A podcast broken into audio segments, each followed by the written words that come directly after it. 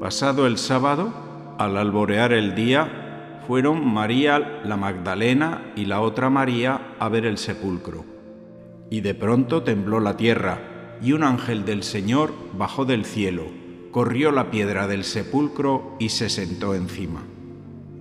El ángel dijo a las mujeres, No tengáis miedo, ya sé que buscáis a Jesús el crucificado.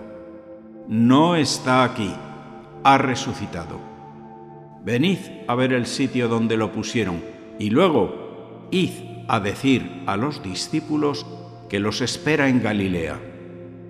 Ellas se marcharon a toda prisa a cumplir lo que les había pedido, llenas de miedo y alegría. Esta narración de Mateo narra el momento de la resurrección es como un momento de reposo en el silencio de una triste madrugada.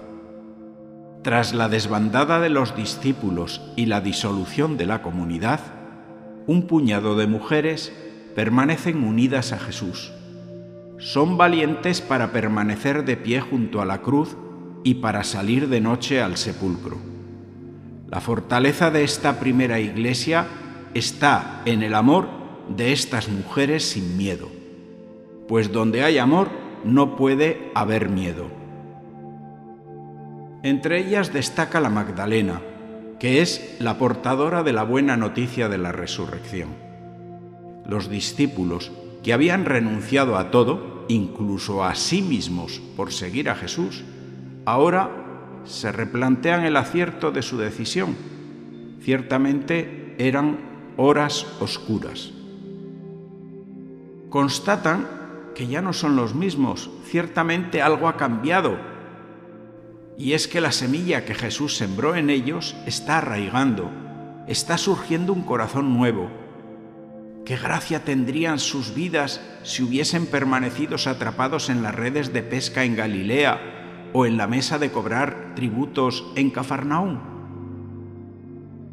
Cuando falta Jesús, te das cuenta de lo mucho que ha supuesto para ti y de todo lo que te ha aportado. Tu vida ya no se puede entender sin Él. Por eso, la muerte de Jesús supone vencer la dificultad de volver al mundo, pero sin Él, con ciertos sentimientos, si quieres, de abandono y de orfandad. El amor arraiga. Jesús se ha ido, pero la causa y los motivos de su vida y de su muerte siguen ahí, depositados ahora en nuestras manos, en los creyentes.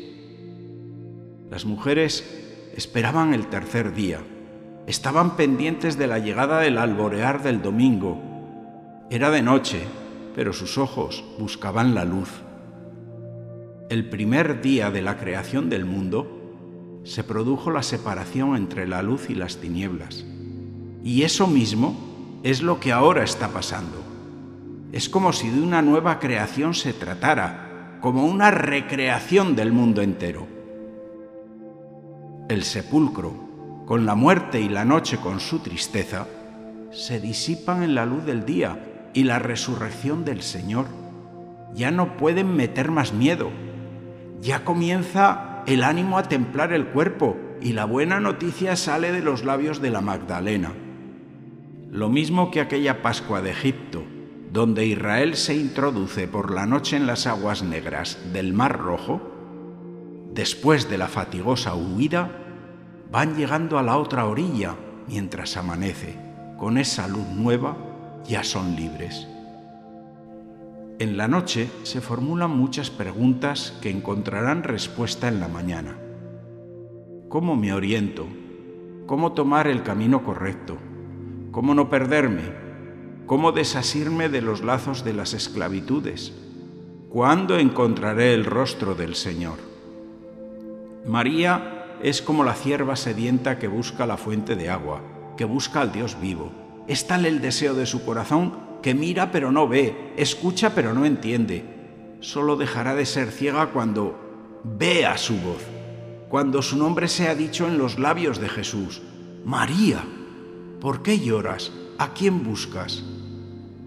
Ella solo puede decir, Maestro, Rabuni, Señor. Mientras tanto, Mateo deja como nota marginal que los guardias que custodiaban el sepulcro estaban dormidos, como muertos. No vieron ni ángeles ni desintegrarse la misma muerte. No escucharon la buena nueva. Nada vieron. Así parece estar el mundo de hoy, dormido, como muerto. Tú estás viviendo la Pascua. ¿Qué dice tu corazón?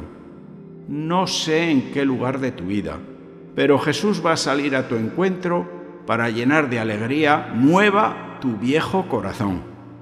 A todos feliz Pascua de Resurrección.